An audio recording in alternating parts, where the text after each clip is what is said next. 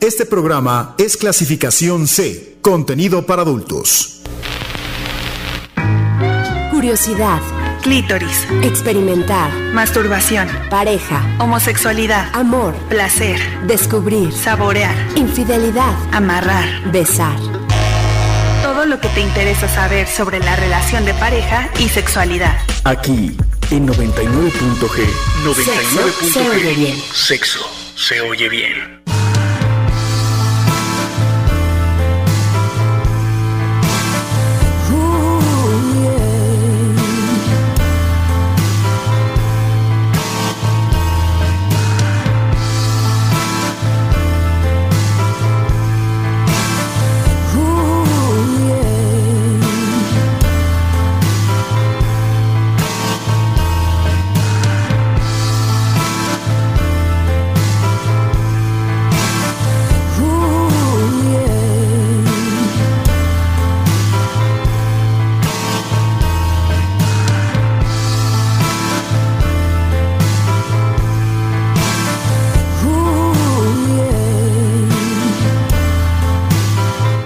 Va? Buenas noches. Estamos iniciando otra emisión de 99.g Sexo se oye bien.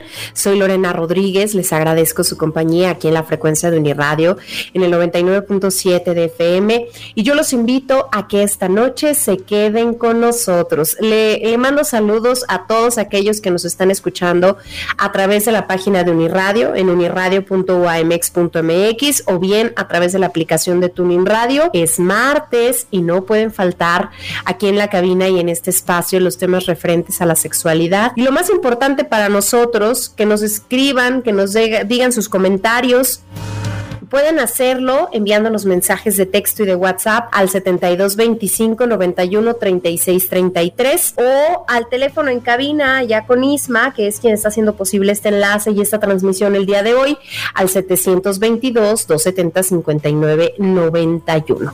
Además, a través de redes sociales, en Twitter, estamos como arroba 99.g, punto va con letra. Nosotros aquí comenzamos.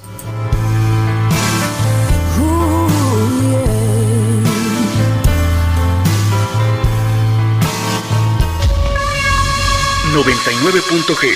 Sexo se oye bien.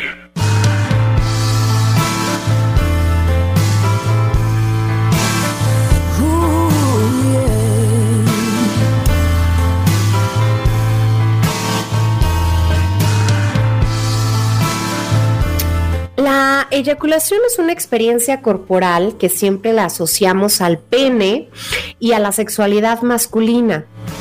Y eh, pues la verdad es que la eyaculación de la vulva eh, o, la vagina también puede darse y en la actualidad hay un mayor entendimiento sobre la sexualidad de las mujeres y se busca eh, una mayor apertura y conciencia sobre nuestra biología sexual, deseos, apetitos y, la eyaculación es parte de eso. Así es que el tema de hoy aquí en 99.g es eyaculación femenina y squirt. Y para platicar de todo eso, nos, me da mucho gusto que, nos acompañe esta noche Melisa Nava, que seguramente ustedes ya conocen por otras emisiones en las que ha estado con nosotros o la conocen por las redes sociales, eh, que ahí la, pueden encontrar como abeja con miel. Mel, mm, Mel se ha especializado en, en, algunos temas que tienen que ver con la sexualidad, el disfrute, el placer. Así que, Mel, bienvenida, gracias por acompañarnos. Gracias Lorena por invitarme de nuevo. Es un placer estar con ustedes y pues aquí estoy lista para lo que me preguntes y para aprender juntas. Oye, me gusta o me encanta que, hayamos eh, logrado coincidir y que estemos juntas esta noche para, eh, pues para platicar de todo esto, porque creo que ya, ya lo habíamos mencionado eh, de manera, digamos, personal y, no necesariamente estando al aire del asunto de, de mm, de la eyaculación femenina, así es que hoy yo creo que se van a resolver muchas dudas y también eh, pues vamos a poder tener una idea mucho más clara de todo lo que esto involucra. Así es. Desgraciadamente los fluidos de la mujer no son tratados eh, por la sociedad, son cosas que no se dicen, que no se quieren saber, no es tan normalizado como los fluidos de los hombres, y menos el placer.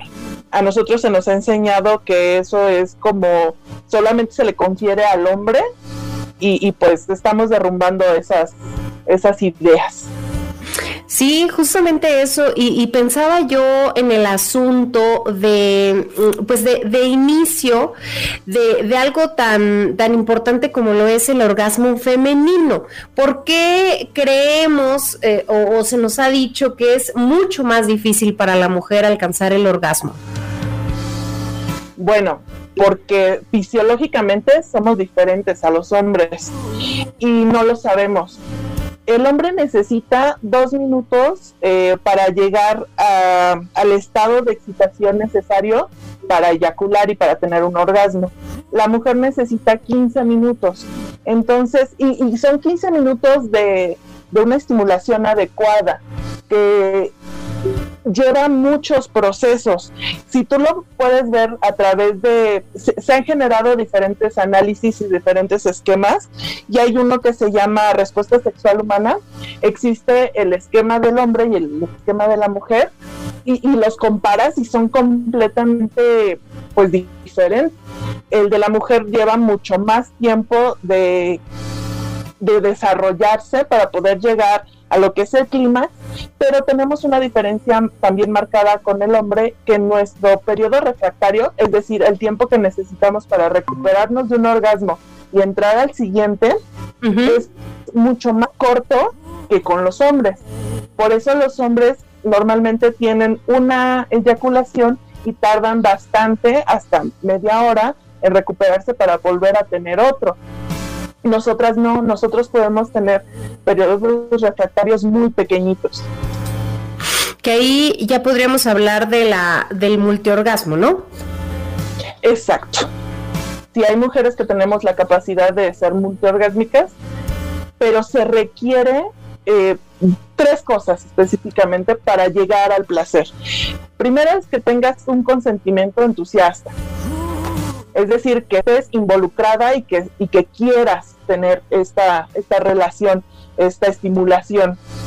Luego que tengas el tiempo para llegar y la tercera es que sea una estimulación adecuada.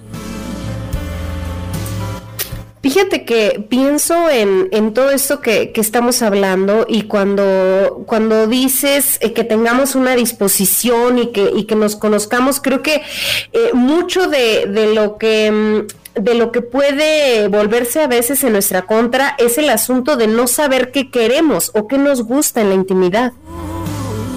Justo, si no conoces el camino del placer, tu propio camino del placer, no puedes llevarte y mucho menos le puedes enseñar a otra persona a que te lleve.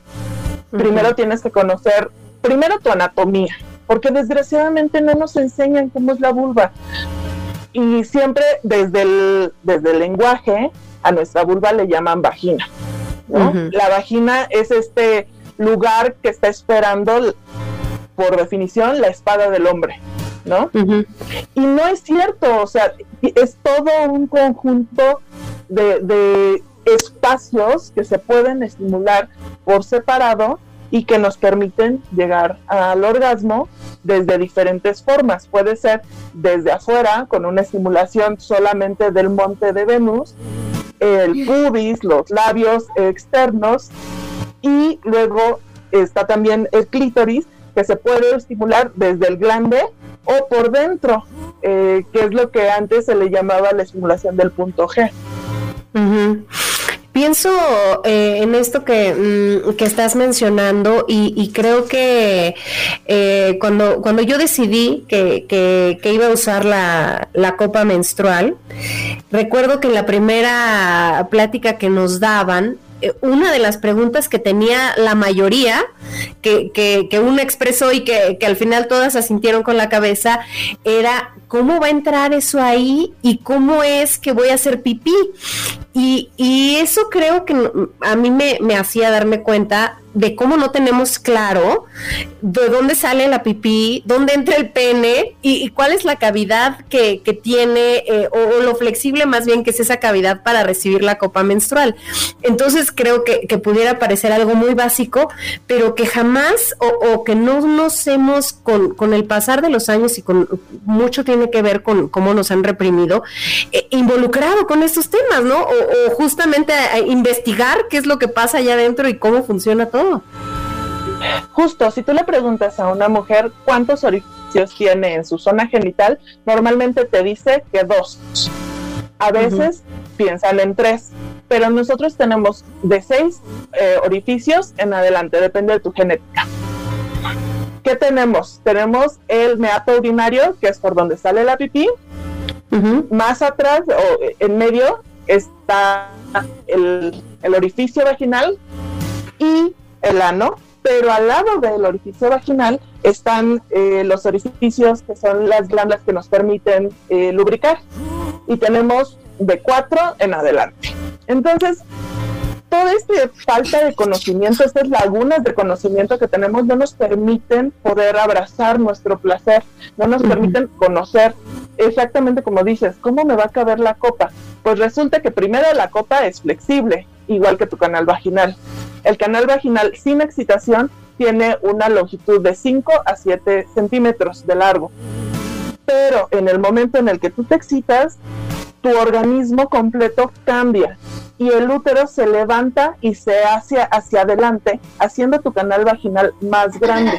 Y entonces llega a tener entre 15 y 18 centímetros de largo.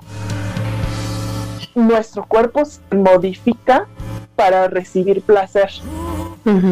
También podemos utilizar la copa sin ningún problema, porque también muchas personas piensan que se les puede quedar ahí adentro o que se les puede perder. Y pues no hay manera, porque el cuello uterino tiene solamente una apertura de 2 milímetros. No hay manera de que pase hacia adentro. Creo que son muchas cosas que, que, me sorprende que con el pasar de los años, pues hemos venido repitiendo, ¿no? Porque al final nos la hemos creído lo que le decía la abuelita a la mamá y la mamá nos dijo a nosotros, y entonces a lo mejor, eh, eh, o más bien eh, esperando que en, esta, en estas nuevas generaciones y con este nuevo ímpetu se rompa eso y empecemos a darle nueva información a, a nuestros hijos. Y entonces nuestros hijos no crezcan con estas ideas con las que nosotros en algún punto nadie nos dijo que era importante saber, porque definitivamente el placer es importante. Y ahorita vamos a hablar de eso, solo que, vamos a hacer una pausa, vamos a escuchar la recomendación literaria de hoy.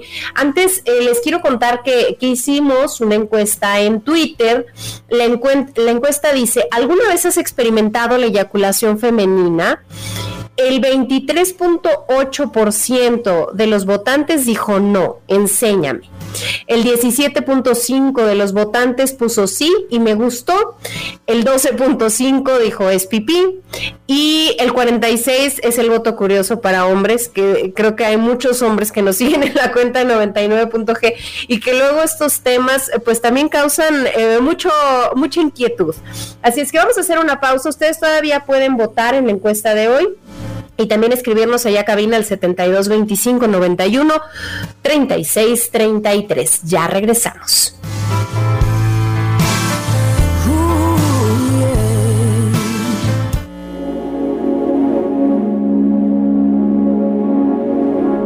Nexus, Sexus, Plexus.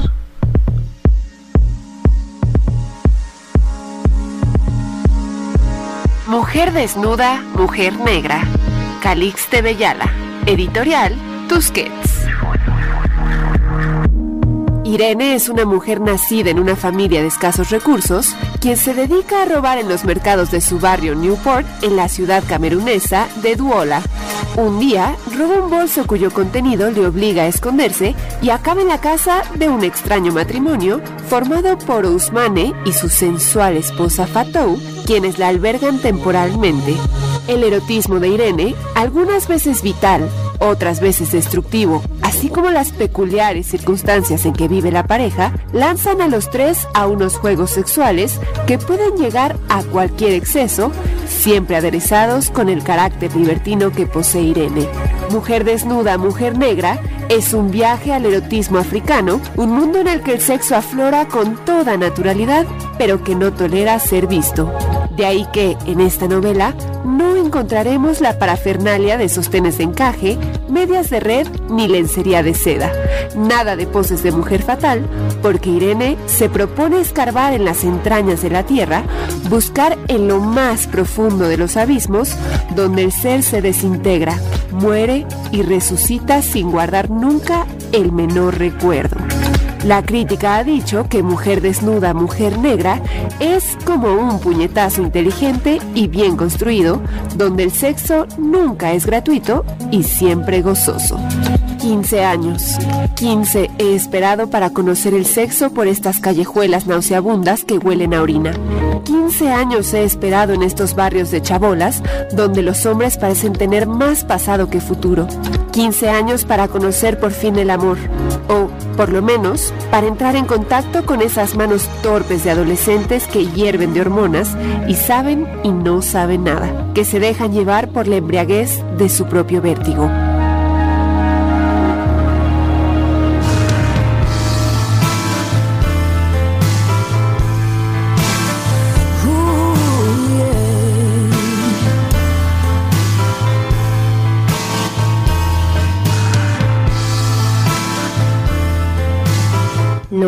Noche con 18 minutos. Ya regresamos aquí a 99.g. Hoy estamos hablando de la eyaculación femenina y el squirt con Melissa Nava, con abeja con miel. Y antes de irnos a esta pausa que, hicimos, esta recomendación que acabamos de escuchar, eh, hablábamos del orgasmo femenino, de la importancia de conocer nuestro cuerpo, eh, también de, mm, de, la mano de todo esto, creo que algo, algo bien significativo es la importancia de romper estereotipos, de, de que a veces no nos creemos merecedoras de placer porque no cumplimos con ciertos parámetros que nos ha dictado la sociedad. ¿Qué pasa con esto, Mel? Pues siempre estamos como en competencia con otras mujeres. Se nos ha enseñado que si no tenemos cierta apariencia, no podemos disfrutar de nuestro cuerpo, no podemos erotizar nuestro cuerpo. Y creo que es una idea súper errónea, porque todos los cuerpos son, eh, son capaces de sentir. Y eso creo que de alguna manera se vuelve mucho más significativo con las mujeres, ¿no? De, de, de pronto el, no tener ciertas características que creemos que son las, las aceptadas por el entorno, entonces reprimimos un poco eh, el, o mucho el, el placer que debemos de sentir en la intimidad. Justo, eh, desgraciadamente el porno y los medios de comunicación masivos nos educaron en que debíamos de buscar una estética eurocentrista, es decir, que tuviéramos los colores de piel claros, que nuestra vulva tenga los labios internos pequeños, que sea muy apretada y estoy entrecomillando. Todos estos, estos estigmas, estos parámetros que se buscan, primero son inalcanzables, porque no somos de la raza no, bueno, no somos de ese grupo étnico, ¿no? No tenemos la característica física y no vamos a poder llegar, o sea, es inalcanzable. Y segundo, ¿por qué nos estamos privando del placer simplemente por lo que nos dicen los otros? No nos permiten conocer nuestro propio cuerpo, nuestra corporalidad. Es ilógico. Eh, fíjate que aquí voy a hacer una pausa y un un comercial para invitar a todos los radioescuchas a que se metan a Spotify, bueno, no ahorita evidentemente, pero por ahí de las 10 que ya acabemos si se quieren este adentrar en ese tema o, mañana en un tiempito que tengan en el podcast eh, en el que estuve platicando justamente con Mel sobre el body pose y el feminismo. Y creo que esto tiene mucho que ver con estos estereotipos que hemos venido repitiendo desde años y que luego mm, en automático los los, repetimos y, nos lo creemos y nos cuesta trabajo eh, empatizar con los otros cuando se trata de nuestro físico. Y eso a mí me parece muy, muy importante porque eh, de pronto creo que las, uh, ¿cómo se dice? La, los ataques vienen de las mismas mujeres, de, de, mujeres entre mujeres y eso creo que es muy triste y muy, pues muy desalentador porque nosotras eh, deberíamos de, justamente eh, dejar todas estas cosas fuera y empezar a, generar un nuevo pensamiento de aceptación de nuestro cuerpo. Es que da miedo, Lore. Da miedo salir del espacio que se te designó. Es muy em, escalofriante darte cuenta de que todo lo que te dijeron desde tu infancia era para mantenerte dentro de un huacal, que no te salieras, que no disfrutaras, que no sintieras, que no pensaras. y da miedo, da miedo cuando empiezas a darte cuenta que vives en una maraña de mentiras y que desgraciadamente hay otras personas que están despertando y que están abriendo los ojos y entonces dar ese salto de fe te pone la piel chinita. Y entiendo a muchas mujeres que atacan a las otras que estamos tratando de abrir y de crear nuevos espacios y de crear nuevas generaciones con conocimiento que estén educadas en una sexualidad positiva, que no sean educadas en una sexualidad del miedo, en donde nada más está previniendo un embarazo o una enfermedad de, este, de, transmisión sexual, cuando no se nos explica ni siquiera del consentimiento, no se nos explica de que nuestro cuerpo es nuestro y que nosotros podemos explotarlo y sentir como nosotros deseamos. No tenemos idea ni siquiera de cuáles son nuestros, nuestras fantasías o cuáles, porque no nos damos permiso. Se nos dijo tanto que no, que vemos a otras personas haciéndolo y lo vemos mal porque nos vemos reflejados en eso. ¿Cómo yo me voy a atrever a hacer eso? Claro. Eh, pienso que, esto tendría que ver mucho con, lo que hablamos al inicio de, conocer nuestro cuerpo en un eh, eh, inevitablemente a través de la masturbación y que, y que en la mujer ha sido un tema que no ha sido tan hablado como lo ha sido con el hombre. Entonces, bueno, empezando desde ahí, a través de la masturbación y del conocimiento de nuestro cuerpo, y, ya lo decías tú, del, de la, de la, la fisonomía y el identificar las partes de nuestro cuerpo, probablemente empecemos a construir un placer eh, pleno y, sobre todo mucho más sincero. En este, en este mm, en este apartado de hablar de la, del, cuerpo de la mujer como tal, me gustaría que, habláramos o que abordáramos el asunto de la próstata femenina. ¿Qué es esto? ¿Por qué, ¿Por qué se le llama así? Y si realmente tenemos una próstata femenina o tiene otro nombre o qué pasa, Mel. Bueno, resulta que nuestro cuerpo siempre ha sido em, solamente nombrado por su capacidad reproductiva. Y como la próstata y el clítoris no tienen nada que ver con la reproducción humana, pues nunca se le dio la importancia científica de estudiarlos. Estos, e, estas partes de, la anatomía este, femenina se ignoraron a pesar de que había eh, principios de conocerlos, los ginecólogos que los encontraron les pusieron sus nombres, que es lo que llamamos la colonización de nuestro cuerpo por parte de los hombres, porque la ciencia es androcentrista, es decir, de los hombres. Y nos nombraron como las trompas de falopio, ¿no? Las glándulas de Skene, que después estamos renombrando como la glándula eyaculatoria, que es la próstata femenina. Los hombres se, se pasaron diciéndonos cómo se llamaban esto, también porque creo que nombrarlo diferente a las estructuras fisiológicas del hombre nos hace sentir diferentes a ellos y no tener las mismas capacidades. Si yo no tengo una próstata, por lo tanto no puedo eyacular porque se necesita una próstata para eyacular, ¿no? Entonces, si tú me retiras desde el lenguaje ese, esa estructura, ni siquiera me lo puedo imaginar que soy capaz de hacerlo. Claro, nuestra próstata no es como la de ellos, que es una bolsita. Para eh, en nuestra anatomía se, se maneja como una ramificación y si la tocas desde adentro es un tubito.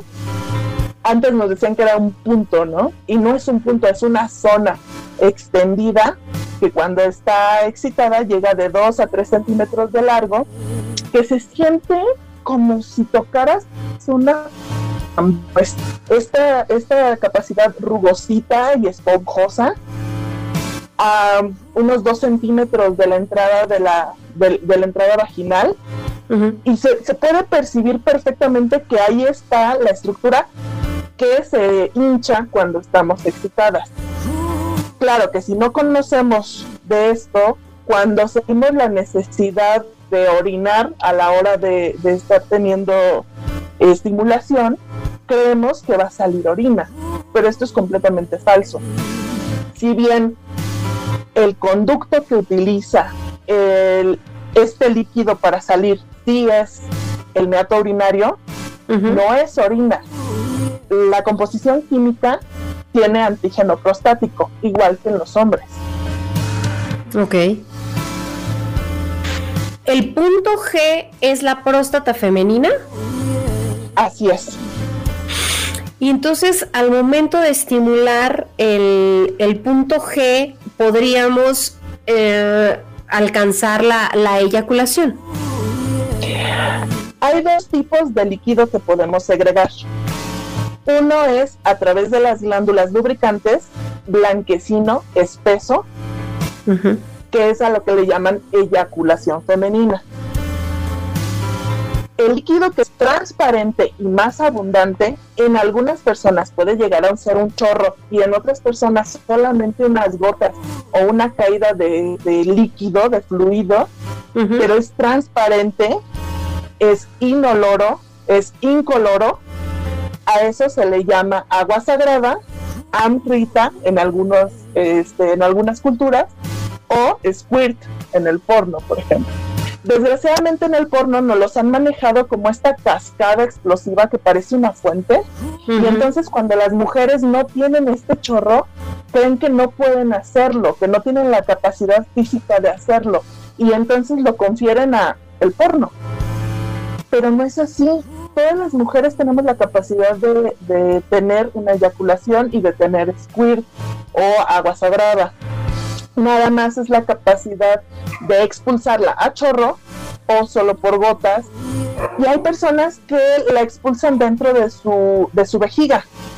Pero hay algo muy chistoso. Cuando pasa esto, tienes la necesidad de ir a hacer pipí inmediatamente terminas tu relación o tu estimulación.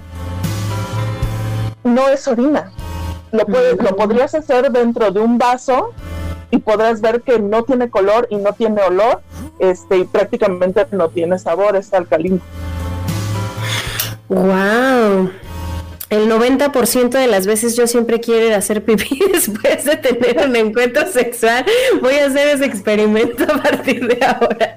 Bueno, vamos, hoy estamos hablando, como ustedes lo están escuchando, sobre, eh, sobre la eyaculación femenina, sobre el squirt. Vamos a hacer una pausa, vamos a hacer un corte de estación y ya volvemos. Quédense con nosotros. Nos gusta saber eh, sus opiniones, sus comentarios, porque de eso se nutre este programa. Así es que pueden ustedes escribirnos mensajes de texto y de WhatsApp al 7225 91 36 33. Esto es 99.g. Ya regresamos.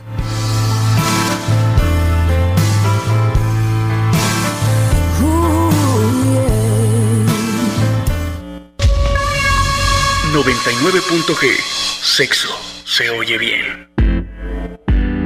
Si bien la eyaculación femenina es un líquido compuesto, en su mayoría por orina, también se encuentra presente el antígeno prostático específico, sustancia originada en las glándulas de Skinny o glándulas parauretrales, conocida también como la próstata femenina. Además, un estudio realizado en 2013, en el que participaron 320 personas, demostró que la cantidad eyaculada puede variar de 0.3 mililitros a más de 150 mililitros. Eso es desde unas pocas gotas hasta una taza entera.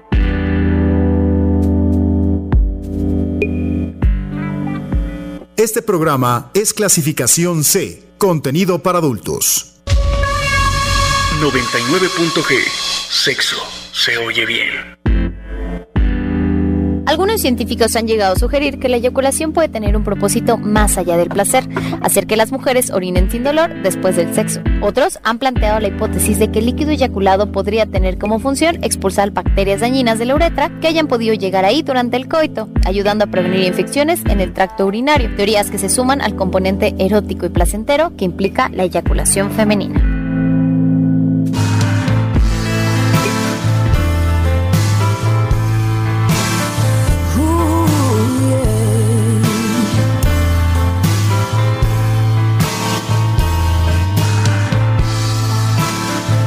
Ya regresamos aquí a 99.g, sexo se oye bien. Ya creo que ya les había dicho que, que luego cuando escucho los, los podcasts, porque luego este programa lo, lo, pasamos al formato podcast y ustedes lo escuchan en Spotify, como que oigo que grito un buen. Yo espero que esta noche no esté gritando tanto y si es así, mándenme un mensajito y díganme, Lore, estás gritando mucho y, y me aplaco. Nos escribió Carlos en Twitter y dice 9 de la noche con 11 minutos. Escuchando atentamente, les mando saludos. Carlos, muchos saludos y muchas gracias por escucharnos. Gracias por estar atentos siempre a este programa. Le mando un saludo también a, a Fer Villatoro, que me está, que nos está escuchando en hasta Monterrey. Eh, Fer y yo nos vimos hace muchos años, somos primos, nos vimos hace muchos años, pero nos seguimos viendo en redes y, y ahora nos escucha hasta Monterrey, es que le mando un saludo a Fer y a, toda mi familia que, está allá en Monterrey. Muchas gracias por estar atentos a este programa y a este espacio. Hoy estamos hablando de la eyaculación femenina, del squirt, de todo lo que involucra este, este asunto de construir el placer. Y, Mel, eh, creo que, que nos gustaría saber si todas las mujeres podemos eyacular.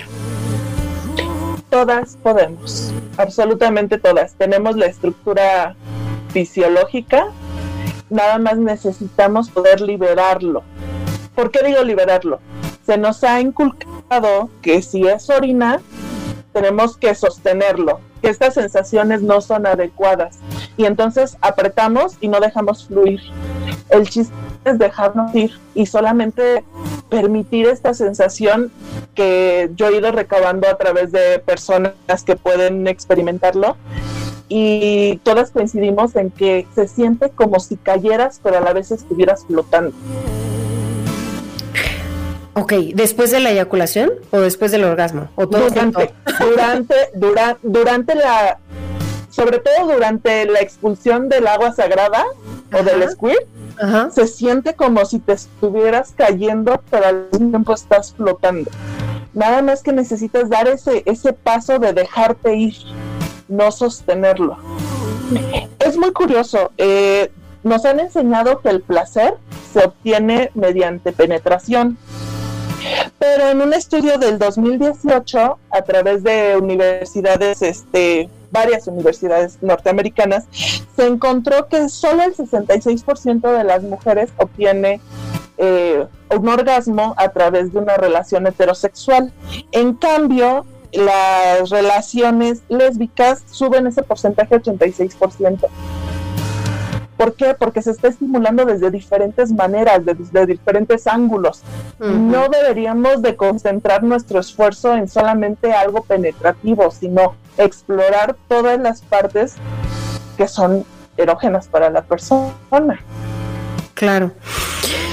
Eh, voy a, preguntar algo que, que, probablemente suene muy este muy retro, pero cuando uno se decide a tener una eyaculación femenina, entonces que y, estás en una cama, entonces te preparas como que pones varias este toallitas o como que mejor te levantas de la cama y te vienes de pie.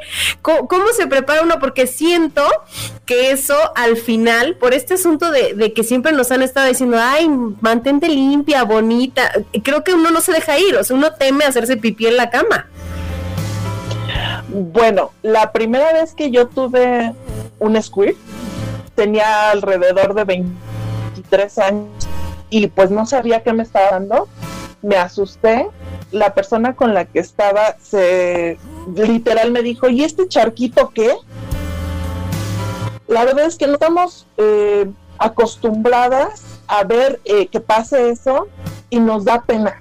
Después de eso pasé años y años conteniéndolo, este, haciéndolo consciente además, porque entonces ya encontraba esa sensación de que, ok, se me está haciendo eh, la boca, se me está haciendo agua, siento este cosquilleo en el pecho, ya viene el calor que sube a través de mi cuello, híjole, ahí viene, aprieto, ¿no?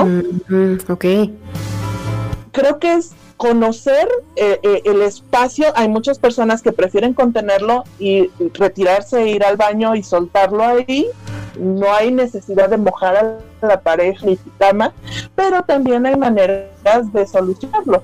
No aconsejo una toalla porque no sabes cuánto vas a expulsar y a veces una toalla no es suficiente para contenerlo, pero hay sábanas que están, este, tienen un, recubrimiento de plástico que te permiten que el líquido no se vaya al colchón. Entonces después retirarás tu sábana y no hay problema, la metes a lavar y ya no pasa nada. Este, también sería cosa de explorarte a solas y ver si quieres y puedes hacerlo sin tener mm. la meta del orgasmo, sin tener la meta del squirt, sin tener la meta de la eyaculación, porque además la eyaculación es normalmente involuntaria. No la puedes percibir, simplemente el líquido blanquecino va a estar saliendo porque es lo que lubrica tu canal. Em, el squirt sí lo sientes venir, sí sientes que va a venir ese chorro, que sí van a venir esas gotas o lo que sea. Entonces a eso sí te puedes prevenir y decir, pues lo hago aquí en un lugar adecuado. Ok, esta, esta idea que acabas de dar me parece muy buena porque entonces uno también experimenta de qué manera alcanza este nivel de excitación en el cuerpo y de cómo se siente cómoda o cómo te sientes cómoda al, al tocarte eh, y, saber que viene el, el, orgasmo o que viene la eyaculación. Que, que aquí viene una, una duda que que tengo. ¿El orgasmo puede venir de la mano de la eyaculación o pueden venir por separado o, lo relacionamos junto como lo hacemos con el hombre? Pueden venir por separado. Eh, en algunas culturas donde se le llama amrita, se, se demuestra o se normaliza que es una expulsión de energía, felicidad. Y se dice que se puede tener hasta porque tienes un ataque de risa por algo que te vuelve muy energético, ¿no? Eh, a lo mejor este ejercicio y también puedes expulsar este líquido. No, a lo mejor no a chorros, pero también lo puedes expulsar. No es necesario que tengas un orgasmo para, para eyacular que esto me parece que tendría que ser de las primeras cosas que, que, vamos rompiendo el mito, ¿no? Y separamos completamente. Una cosa va a ser el orgasmo y otra cosa puede ser la eyaculación. Ahora, la, dependiendo de la intensidad del orgasmo, ¿sí pudiera venir acompañado de la eyaculación? Sí. Entre más intenso es, normalmente tu cuerpo eh, responde a esa estimulación este, que es una sacudida, ¿no? Y entonces tu cuerpo pues se deja ir, dejas de pensar. Creo que esa es la diferencia. Cuando no tenemos un orgasmo tan intenso, todavía estamos pensando, estamos eh, en otras cosas y, cómo me veo y, ya me paré y, este y me acomodo la, la, pancita y lo que sea. Pero cuando es un orgasmo intensísimo, dejas de pensar, permites que tu cuerpo se libere. Claro. Que, aquí eh, creo que sería eh, importante decir qué tanto nos ha enseñado para bien y para mal el porno con respecto a, a la eyaculación femenina, Mel. Pues yo creo que nos ha enseñado mucho mal. Por un lado, a las mujeres nos dice, tu cuerpo es capaz de hacer esto pero por el otro es si no lo haces con esta intensidad y si no es este performance en donde escurres y chorreas y gritas y te contorsionas, entonces no lo estás haciendo bien.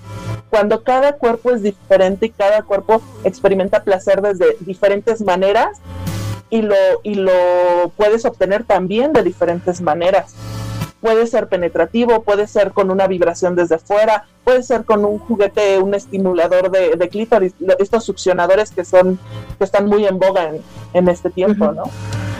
cada persona lo puede obtener de diferente manera y no tendríamos que tener un, un nivel que alcanzar una manera de hacerlo. Claro, porque ahí es donde volveríamos a, lo que habíamos mencionado al, al, inicio. Todos somos diferentes y en nuestras diferencias, en cada una de estas diferencias, reside la belleza de cada uno que va a alcanzar el placer en sus múltiples eh, maneras y, modos de, de representarse. Así es. Puede ser una sesión de besos. No tendría ni siquiera por qué tener que ser genital que eso es algo que tampoco tenemos tan, eh, ¿cómo se dice?, tan, tan inculcado, ¿no? Sí, porque ¿a qué le llamamos sexo? Normalmente dices que tengo sexo cuando es una cópula, pero ¿y una sesión de besos ardientes es tener sexo? ¿Eso es placentero? ¿No es placentero? ¿Me puede llevar al orgasmo? ¿Que me estimulen los senos? ¿Que me toquen la piel? ¿Y por qué eso no llamarle tener sexo? Claro. Vamos a hacer una pausa, vamos a escuchar una otra recomendación, una recomendación cinematográfica el día de hoy y ya regresamos a 99.g. Eh, ya casi va a acabar este programa, así es que si ustedes tienen alguna duda, si ustedes nos quieren compartir algo, háganlo saber al 7225 91 36 33 o pueden hacerlo también a través de Twitter en arroba 99.g. va con letra, ya volvemos.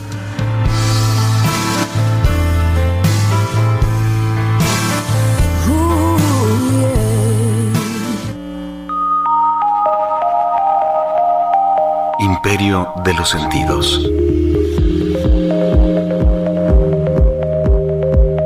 En la cama.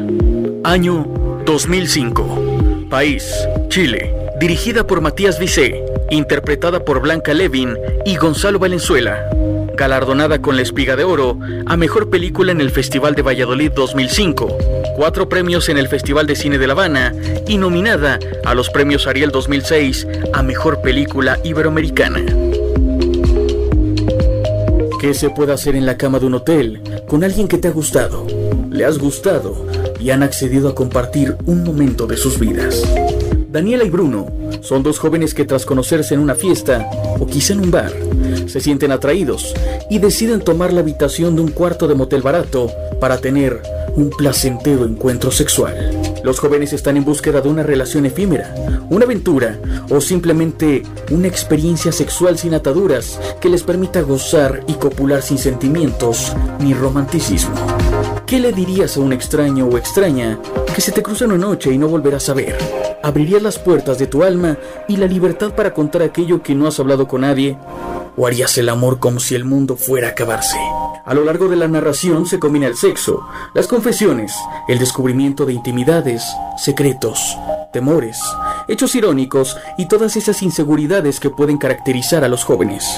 Con dos buenos actores y una habitación, el director consigue atrapar la atención del espectador, además de diálogos naturales y excelentes escenas de sexo. Algo muy inherente que podría pasar en cualquier situación a cualquier persona. Una película que transpira admiración por la mujer y la igualdad de género en las relaciones sexuales. Fuiste el recreo antes de mi vida y yo fui tu aventura antes de mi viaje.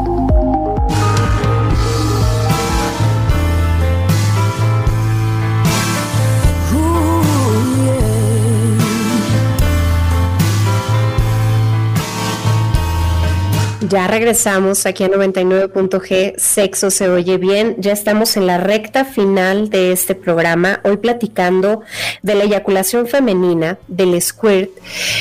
Eh, Mel, ¿se puede aprender a eyacular? Sí, sí se puede aprender. Primero, eh, aprender a cuáles son tus caminos del placer y cómo los vas a obtener. Te puedes ayudar por juguetes, te puedes ayudar por imágenes, te puedes ayudar por sonidos.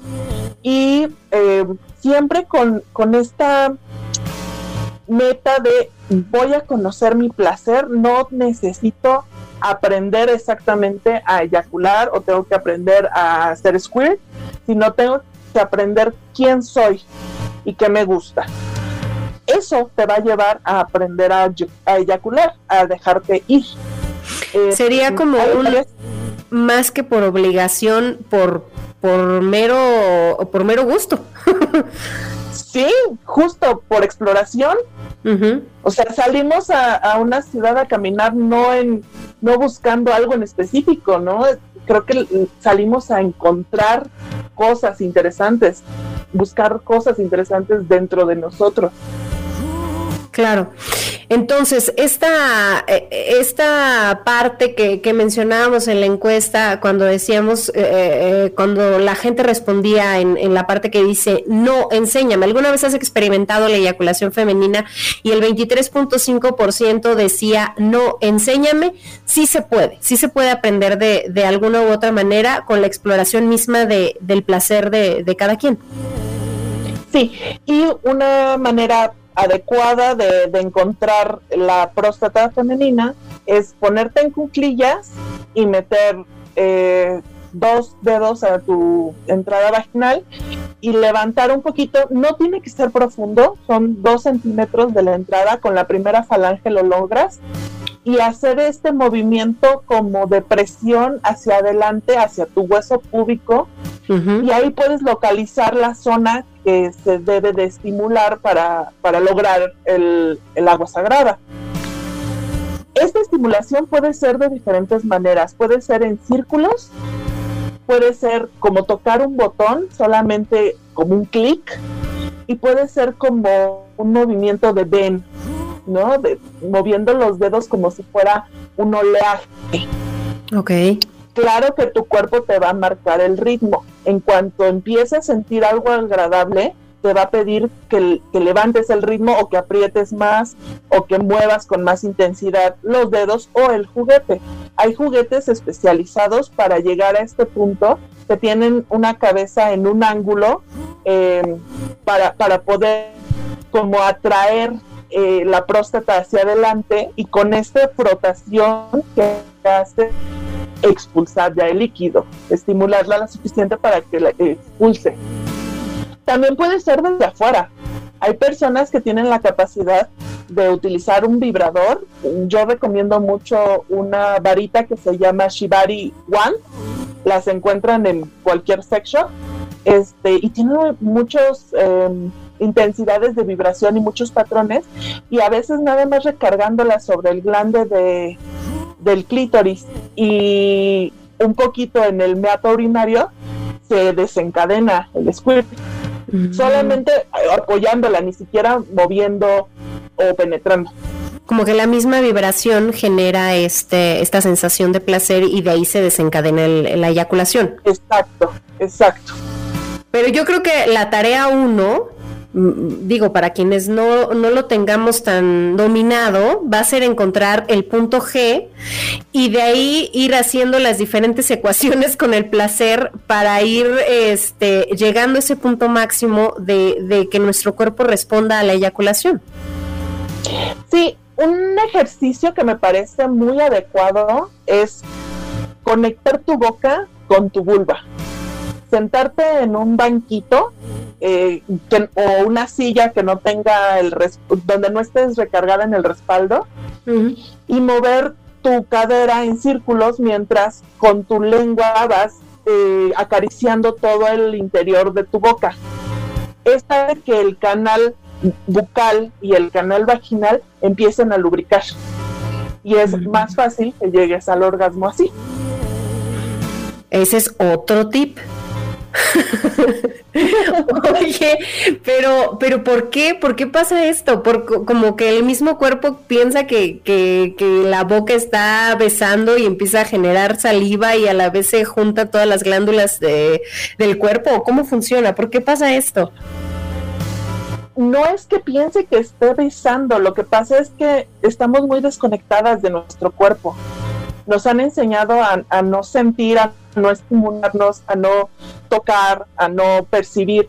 Y en cuanto empieza tu cuerpo a sentir este movimiento y esta lubricación de la boca, como que despierta. Es un ejercicio de, de, reconexión corporal muy interesante.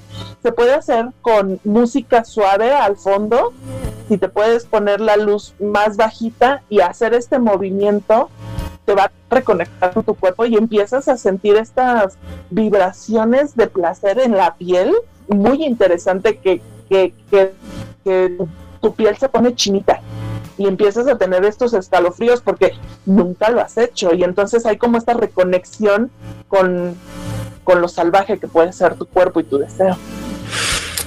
La eyaculación en la mujer entonces es pipí o no es pipí? Tiene trazas de orina. ¿Por qué? Porque pasa por el mismo canal que pasa la orina. Sí hay una composición química parecida a la orina, pero también contiene antígeno prostático que viene de la próstata. Y es una gran cantidad de agua, literal agua. Existe un libro que se llama Coño Potes, está escrito por Diana Torres, en donde se hizo un experimento en donde muchas mujeres este, tomaron jugo de betabel. Esto antes de hacer resonancias ya científicas para ver de dónde viene la eyaculación. Pero esto lo hicieron solamente empírico, ¿no? Las feministas están buscando la manera de quitar un poquito de la academia, de la ciencia y explorar sus cuerpos desde la manera empírica. Entonces, tomaron este jugo de betabel y se estimularon y hubo el squirt que lo tomaron en un vaso este y los vasos todos eran transparentes. El líquido era transparente. Mm. unos minutos después de haber hecho el squirt van al baño y todas las participantes orinaron rojo como se orina cuando tomas jugo de betabel. Aquí se puede ver claramente que, que hay esta composición química diferente. Nosotros lo podemos hacer en casa. Si tienes todavía esas dudas de si tú estás teniendo un squirt o no, tómate un poquito de jugo de, de betabel, estimúlate y verás que el líquido que sale es transparente. Unos minutos después vas al baño y verás que tu líquido es rojo del jugo de betabel. Oh, ese es otro, otro de los consejos que nos tiene Melo y otro de los tips para ir experimentando con el placer. Eh, ¿Sale la eyaculación por la uretra o no sale por la uretra o hay otro conducto por el que sale o cómo funciona? El squirt sale por el meato urinario, la uretra.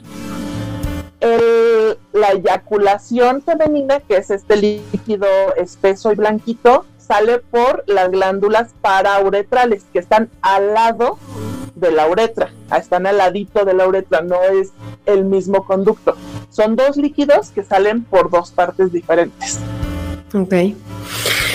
Pues así hemos llegado hoy al, al final de 99.g. Me ha gustado mucho este, este programa porque nos vemos todos y todas eh, porque acuérdense que, el placer a veces eh, también se, tiene que se puede compartir en pareja y en estas experimentaciones estaría bien padre. Eh, nos vamos con tarea y, creo que está, está padre porque había muchos mitos que venían en torno a esto y hoy espero que los hayamos logrado romper. Así es que nosotros así concluimos una emisión más de 99.g, Sexo se oye bien. Yo le quiero agradecer a Mel por acompañarnos esta noche, por toda la información que nos ha proporcionado. ¿Cómo puede la gente acercarse a tu perfil, Mel, para conocer más de ti? En Instagram estoy como la.cochinada. En Twitter estoy como arroba abeja con miel. Y próximamente este eh, jueves 11 de febrero estaré dando un taller de autosometimiento y juguetes sexuales para llegar al orgasmo y el squirt. Este, a través de una cuenta eh, de fetichistas que utilizamos el shibari para estimularnos. El shibari es una disciplina japonesa en donde se hacen nudos en el cuerpo con cuerdas. La cuenta es arroba shibaritasmx y ahí estaré dando este taller para personas con vulva y estaría muy, muy, muy eh, interesante que vinieran a acompañarnos. Oye, está padrísimo y yo quiero que, nos pongamos de acuerdo para que vengas después a platicarnos justamente del Shibari.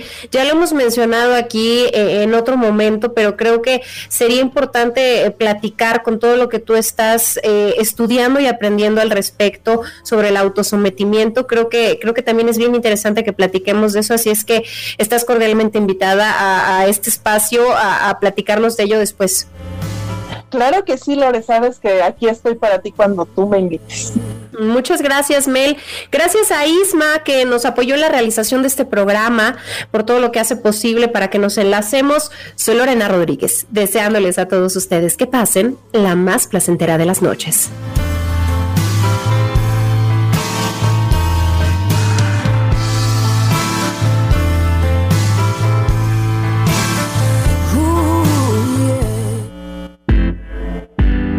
El squirting o la eyaculación femenina se han convertido en tendencia de búsqueda y consumo en la pornografía. Sin embargo, es curioso que el género que busca este contenido son las mujeres. Esto explicaría que lanzar chorros de placer durante la actividad sexual se ha convertido en una demanda silenciosa, causando frustración e incluso incomodidad, por lo que hay que tener claro que no todos los cuerpos lo realizan o no está relacionado de ninguna forma con la capacidad sexual o el disfrute. De hecho, Silvia Sash, actriz porno, cuenta que cada vez se pide más y la carrera de una mujer puede beneficiarse mucho económicamente si es de producir chorros, por lo que tienden a técnicas de sobrehidratación y movimientos pélvicos para lograr este efecto.